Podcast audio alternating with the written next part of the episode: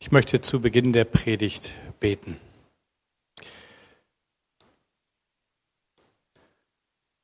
Herr Jesus, von ganzem Herzen sind wir hier und von ganzem Herzen danken wir dir, dass du auch hier bist. Ich bitte dich, dass du uns jetzt dein Wort aufschließt, dass wir es mit dem Verstand verstehen, aber vor allem mit dem Herzen. Und dass es uns bewegt und verändert. Amen.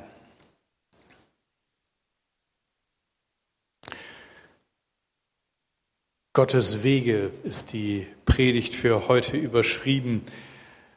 Und man muss sagen, Jesu Leben entwickelt sich im Markus Evangelium wirklich zu einer echten Achterbahnfahrt für die Jünger.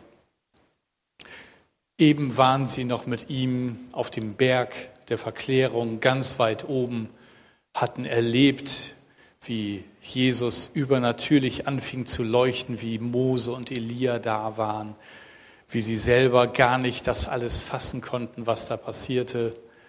Und dann beim Runtergehen, noch voll von diesem Erlebnis, sind sie auch schon im Tal angekommen, wo schon wieder die Alltagssorgen und Plagen und Dämonen auf sie warten, in Form eines Jungs, der von ihnen besessen ist. Und der Jesus, der eben noch ihn so herrlich erschien, der mit einer Stimme vom Himmel, von seinem Vater im Himmel als sein Sohn, auf den sie hören sollten, bezeichnet wurde, der ist auf einmal gefühlt sogar ganz garstig, als seine zurückgebliebenen Jünger sich nicht ausreichend um den von Dämonen besessen kümmern können und die Dämonen austreiben können und Jesus zur Hilfe gebeten wird, da sagt er, oh du ungläubige Generation, wie lange muss ich noch bei euch sein? Wie lange muss ich euch noch ertragen? Und heute in unserem Abschnitt sind sie weiter unterwegs in Richtung Jerusalem. Ihr seht das hier auf der Karte. Sie sind in Galiläa unterwegs von ganz vom Norden von Caesarea Philippi auf dem Weg am See Genezareth dann vorbei Richtung Jerusalem. Und Jesus will mit ihnen über ein schwer verdauliches Thema sprechen. In Jerusalem wird die Achterbahnfahrt weitergehen. Palmsonntag haben wir heute und wir haben eben schon gehört, was da eigentlich passiert ist und Jesus selber und mit ihm seine Jünger werden diese Achterbahnfahrt auch in Jerusalem erleben. Es beginnt mit einem Hurra, Hosianna, Halleluja, gesegnet sei der da kommt im Namen des Herrn. Und nicht wenige Tage später tönt es aus den gleichen Kehlen, kreuzige ihn. Vielleicht waren es auch andere, aber gefühlt war das Stimmungsumschwung massiv. Und dazwischen sind nur wenige Tage. Würde das Leben Jesu einmal als ein Thriller verfilmt werden, wäre das vielleicht das Kinoplakat. Und die Ankündigung zu diesem Film würde sich vielleicht wie folgt lesen. Er kam nicht von hier. Er kam von außerhalb, außerhalb unserer Galaxie. Aber keiner bemerkte es. Er sah aus wie wir. Er hatte einen Spezialauftrag. Nur er kann ihn ausführen. Niemand sonst auf der ganzen Welt. Aber er hat Freunde. Keine mächtigen Freunde, aber Sie weichen Tag und Nacht nicht von seiner Seite. Er wird sie einweihen. Sie werden verstehen und ihm zur Seite stehen. Oder vielleicht doch nicht. Salvation, der unmögliche Auftrag. Salvation Englisch Errettung, Erlösung. Schauen wir mal in unseren Text aus Markus 9, dort ab Vers 30. Da berichtet uns Markus, sie verließen diese Gegend und zogen durch Galiläa. Jesus wollte nicht, dass die Leute davon erfuhren, um mehr Zeit mit seinen Jüngern zu verbringen und sie unterweisen zu können. Er sagte zu ihnen, der Menschensohn wird verraten werden. Man wird ihn töten, aber drei Tage später wird er von den Toten auferstehen. Doch sie verstanden ihn nicht und wagten ihn nicht zu fragen, was er damit meinte. Jesus hatte nur noch wenig Zeit, das wusste er. Er ging auf Jerusalem zu und er ging auf die letzten Wochen und Tage vor seinem gewaltvollen Tod zu. Er wollte sich in seine Jünger investieren und darum versuchte er mit ihnen allein zu sein. Er wollte sie vorbereiten auf das Unausweichliche. Aber wie bereitet man seine Freunde auf Verrat und Tod vor? Geschweige denn auf Auferstehung. Jesus war mit seinen Jüngern allein. Doch nachdem er ihnen seinen Leidensweg angekündigt hatte, war er ganz allein, obwohl sie noch bei ihm waren. Kennt ihr das? Allein sein? Allein sein? Einsam sein? Das kann schlimm sein, das kann an uns zehren. Ich kenne solche Zeiten aus eigener Erfahrung.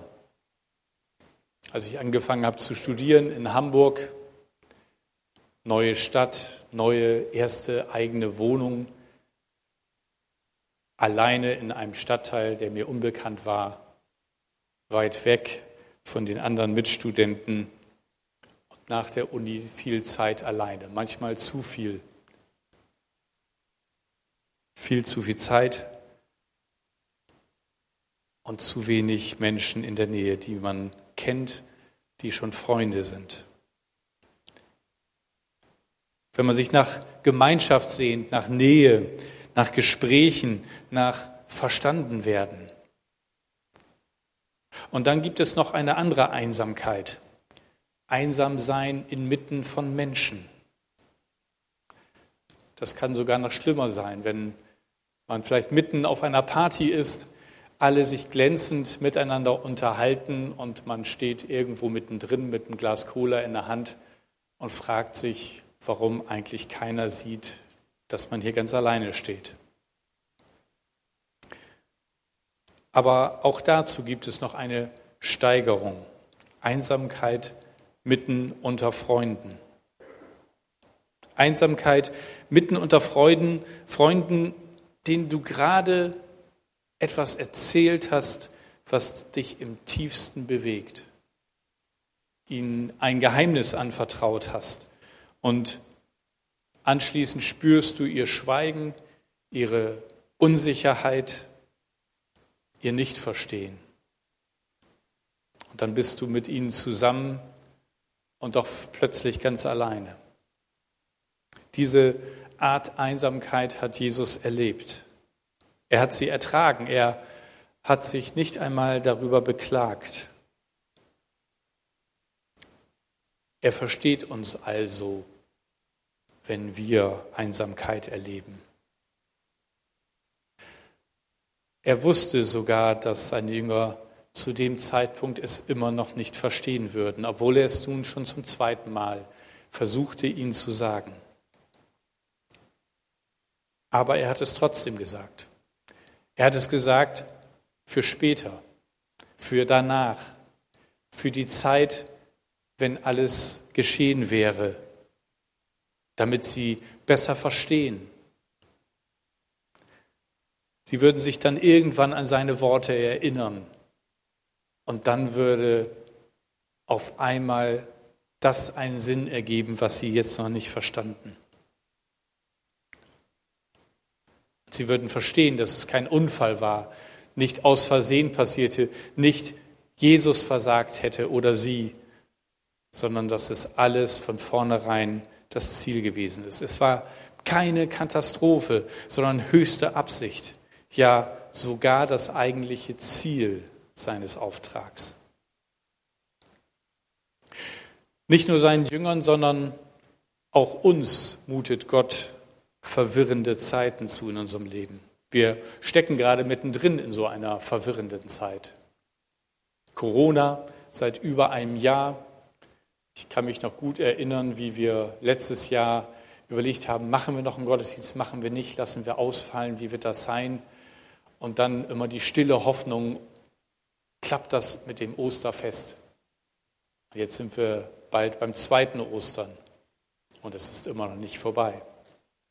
Und der Weg heraus aus der Krise scheint länger zu sein als erwartet.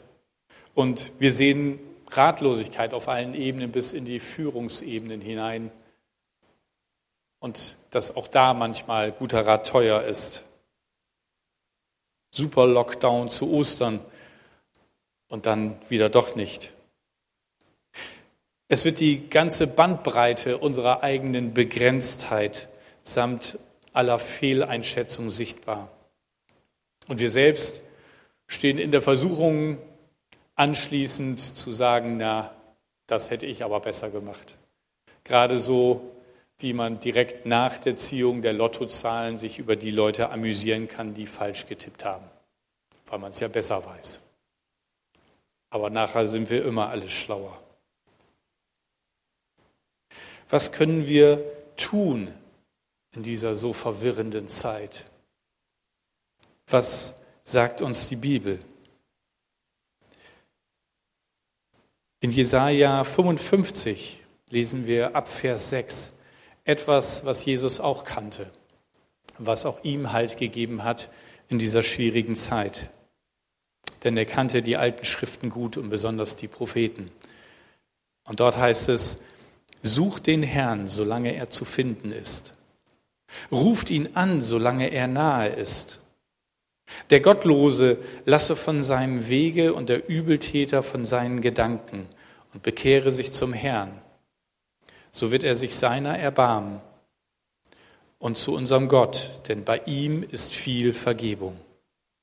Denn meine Gedanken sind nicht eure Gedanken und eure Wege sind nicht meine Wege, spricht der Herr, sondern so viel der Himmel höher ist als die Erde, so sind auch meine Wege höher als eure Wege und meine Gedanken als eure Gedanken. Wisst ihr, Gott hat einen Plan. Und er hat ihn nicht aus den Augen verloren. Er ist nicht durcheinander, weil plötzlich eine Pandemie so alles ganz anders werden lässt. Er hat das längst in seinen Plan eingebaut. Und deswegen, wenn wir Orientierung suchen, tun wir das Beste, wenn wir ihn suchen in dieser Zeit. Wenn wir uns gerade jetzt Zeit nehmen, ihn zu suchen. In seinem Wort, im Gebet, im Hören auf das Reden durch seinen Geist. Er hat nicht aufgehört, seinen Plan zu verfolgen. Sein Plan, den er mit Jesus Wirklichkeit hat werden lassen. In 1 Timotheus 2, 4 heißt es, Gott will, dass alle Menschen gerettet werden und zur Erkenntnis der Wahrheit kommen. Da hat sich in den letzten 2000 Jahren nichts dran verändert. Das möchte er heute immer noch. Dieser Plan steht fest, trotz Corona. Und manche fragen sich, was ist das eigentlich mit Corona? Ist, ist Corona vielleicht sogar eine, eine Strafe Gottes? Ich frage mal hier in die kleine Runde, wer denkt, dass Corona eine Strafe Gottes ist? Wer ist, wer ist dafür? Mal Handzeichen. Wer sagt, das ist keine Strafe Gottes? Wer ist unentschieden? Ja, das ist gar nicht so einfach. Was ist eigentlich eine Strafe Gottes? Straft Gott einfach, weil er irgendwann mal die Faxen dicker hat? Weil wir ihn so sehr gereizt haben, dass er plötzlich zuschlägt? Dass er wütend ist, weil er wütend ist, weil er Spaß hat am Strafen? Weil es vielleicht zu seinem Wesen gehört? Er ist halt manchmal unkontrolliert. Wisst ihr, Selbst wenn Gott etwas tut, was wir als eine Strafe empfinden, ist das immer noch getragen von seiner Gnade und Liebe zu uns. Selbst dann versucht er uns dadurch zu korrigieren. Er versucht uns zu zeigen, wo wir in eine falsche Richtung unterwegs sind. Er lässt uns nicht unbarmherzig unseren falschen Weg weitergehen. Er möchte uns aufmerksam machen. Und er möchte, dass wir wach werden. Er möchte uns zu sich zurückrufen. Und damit sind wir eigentlich bei der Frage, ja, was ist eigentlich eine Strafe Gottes? Und was führt uns eigentlich von ihm weg? Führt uns nicht vielleicht was ganz anderes von Gott weg als so eine Zeit wie diese? Hat uns nicht vielleicht Wohlstand viel weiter von Gott weggeführt? Gute Zeiten.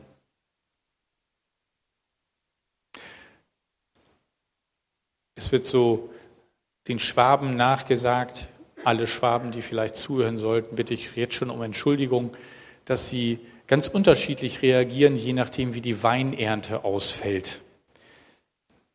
Wir wissen ja, dass da ganz viele Weintrauben, Weinberge sind, wunderschön und leckerer Wein, der daraus hergestellt wird. Und wenn die Weintrauben groß und süß und kräftig sind, dann hört man schon mal den einen oder anderen Weinbauer Stoll sagen, eigenes Gewächs. Das ist mein Weinbau, mein Weingarten, meine Weintrauben. Und wenn die Ernte nicht so gut verregnet, die Trauben sauer und kümmerlich sind, dann kommt schon mal ein, so hat's der Herrgott wachsen la. Wir sind sehr kreativ in der Beurteilung der Dinge um uns herum. Aber ist es nicht so, dass der Wohlstand uns sehr viel leichter von Gott wegzieht, es uns gut geht und wir uns selber auf die Schultern klopfen und schon den nächsten und übernächsten Urlaub planen. Und dass wir es dann nicht mehr so nötig und wichtig empfinden, Zeit mit Gott zu verbringen und diese gute Zeit auszukaufen, um seinen Auftrag noch schneller und besser voranzutreiben. Kennt ihr das jetzt in der ganzen Zeit, was, was man sich so für Gedanken macht, was man alles wieder machen kann, wenn alles wieder geht? Wenn die Einschränkungen vorbei sind, wenn man sich mit wem auch immer wieder treffen kann, in wie großer Gruppe auch immer? Wir haben es vorher nicht verstanden, was für ein Geschenk und was für eine Gnade es ist, dass wir das hatten.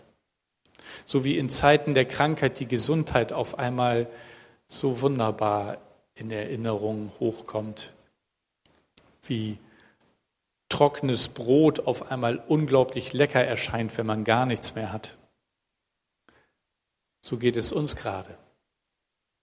Aber lasst uns doch erkennen, dass heute Gott da ist, dass er heute dich und mich sucht und dass er sich heute von dir und mir finden lassen möchte. Er ist mitten in dieser Krise da. Er ist bei jedem von uns und er ist überhaupt nicht am Ende seiner Möglichkeiten. Im Gegenteil, er hat Menschen wachgerüttelt, die sich falsch auf ihren Reichtum, auf ihren Wohlstand, auf ihre Sicherheiten ausgeruht haben. Und diese Menschen möchte er erreichen. Wie kann er das, wenn wir ihnen nicht die Botschaft sagen? Und darum hat er uns auf eine Art und Weise dazu gebracht, doch endlich die Botschaft weiterzugeben, weit über die Grenzen unserer Gemeinde hinaus. Wer hätte vor einem Jahr gedacht, dass wir jeden Sonntag jetzt Livestream machen?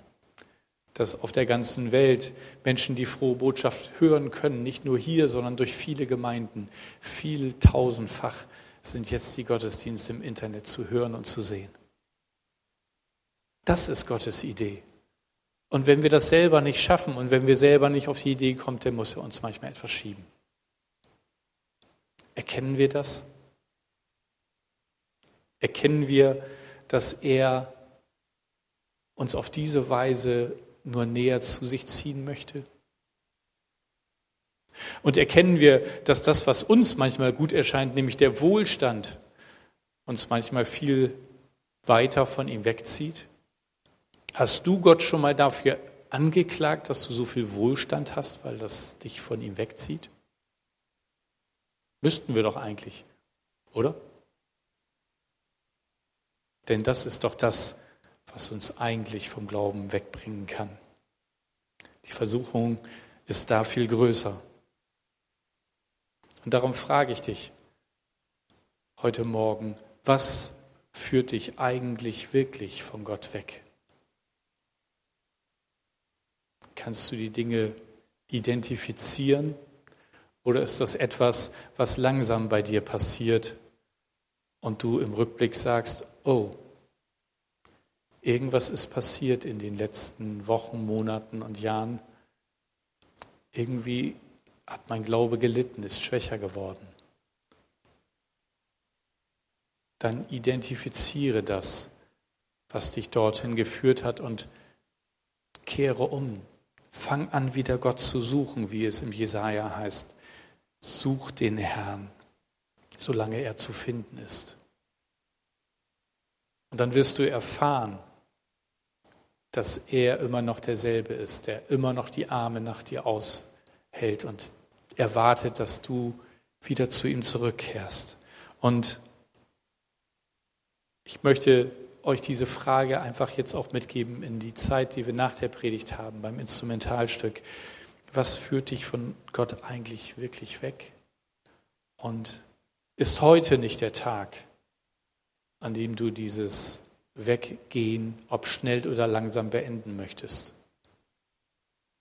Ob du nicht heute diesem Jesus neu vertrauen willst, weil er nicht nur einen Plan für die ganze Welt hat, sondern auch für dein Leben.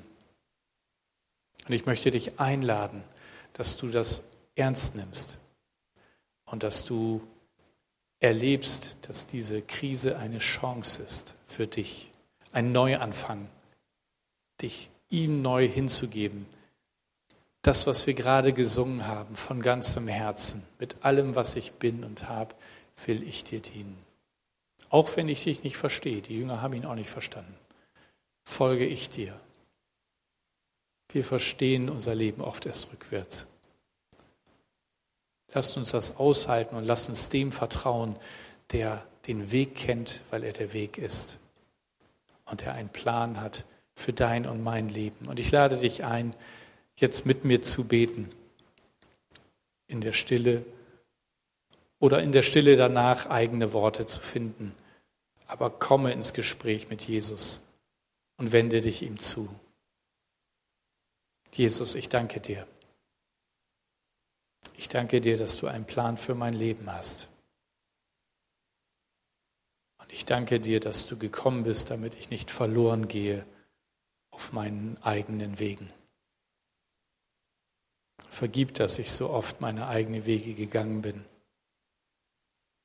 Vergib, dass ich mich an dir und an anderen Menschen schuldig gemacht habe.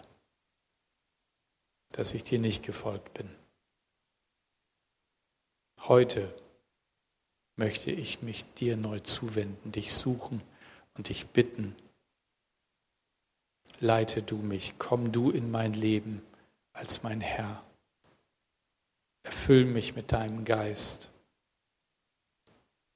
und zeige mir den Weg in meinem Leben dir hinterher. Ich will dir folgen. Amen.